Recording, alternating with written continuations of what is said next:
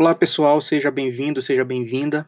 A gente vai comentar hoje sobre uma nota que nos deixou muito esperançosos, muito eufóricos com relação a uma, nova e possível vacina contra o, o coronavírus, o SARS-CoV-2, que é o responsável pela Covid-19.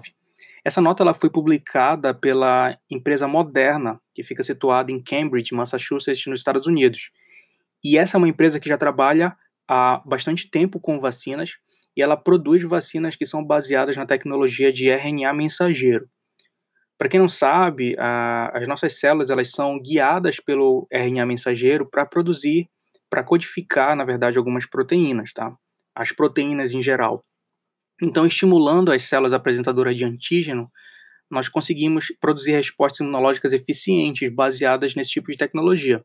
Ou seja, você manipula artificialmente, você tem um processo de é, manipulação laboratorial de um RNA mensageiro e você o guia basicamente para um processo de produção de proteínas. Tá? Ele codifica as proteínas que você quer, vamos dizer assim.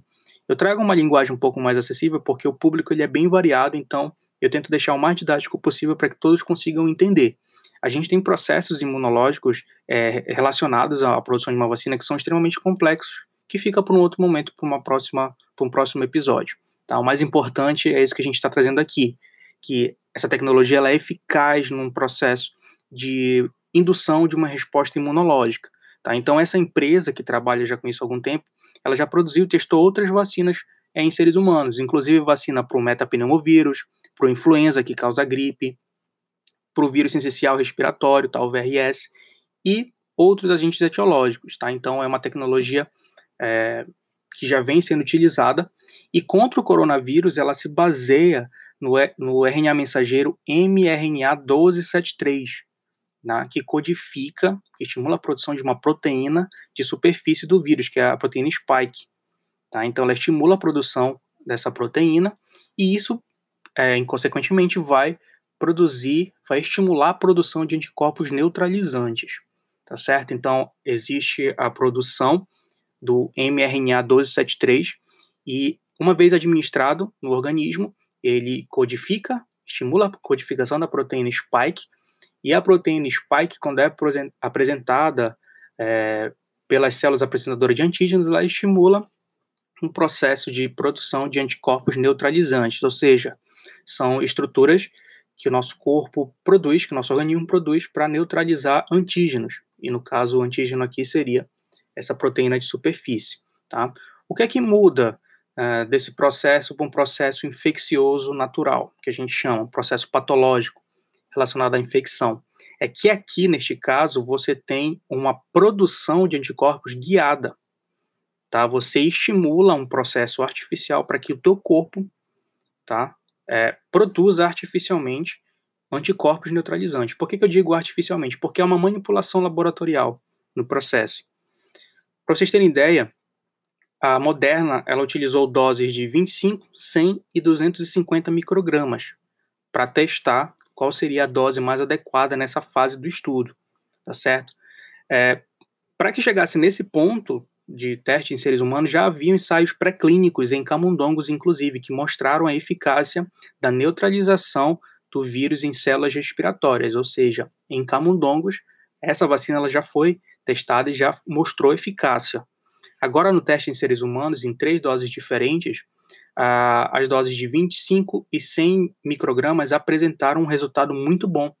Inclusive, Uh, os indivíduos uh, vacinados com o mRNA 1273 apresentaram uma titulação de anticorpos muito parecido com os indivíduos uh, recuperados da infecção por Covid-19.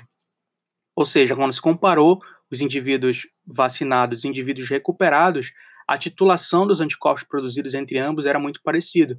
Ou seja, essa vacinação, esse processo eh, da vacina com o 1273 tem mostrado que ele estimula um processo de defesa muito parecido com o que os indivíduos recuperados naturalmente apresentam. Ou seja, você consegue é, estimular um processo imunológico no teu organismo sem sofrer os danos da, de uma infecção, os sintomas, a gravidade dos sintomas, e você vira óbito de repente é, por conta da evolução da doença. Tá ok? Então, é muito promissor, pessoal. É algo que deixa realmente a gente com muita esperança num momento muito difícil, que é esse momento de pandemia que a gente tem atravessado em vários é, pontos do Brasil.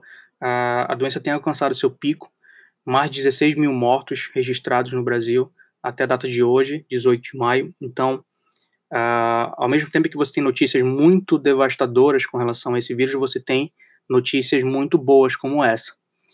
A fase 3 dessa, desse teste da vacina será no, é, no início de julho, e para custear, para escalonar a produção dessa possível vacina, por que, que eu digo possível, pessoal? Porque essa empresa ela já trabalha desde o final de janeiro na produção dessa vacina tá certo? Ela vem seguindo rigorosamente os padrões de, de segurança, os protocolos que são, é, são é, é, estabelecidos pelas, pelos órgãos competentes internacionais, tá?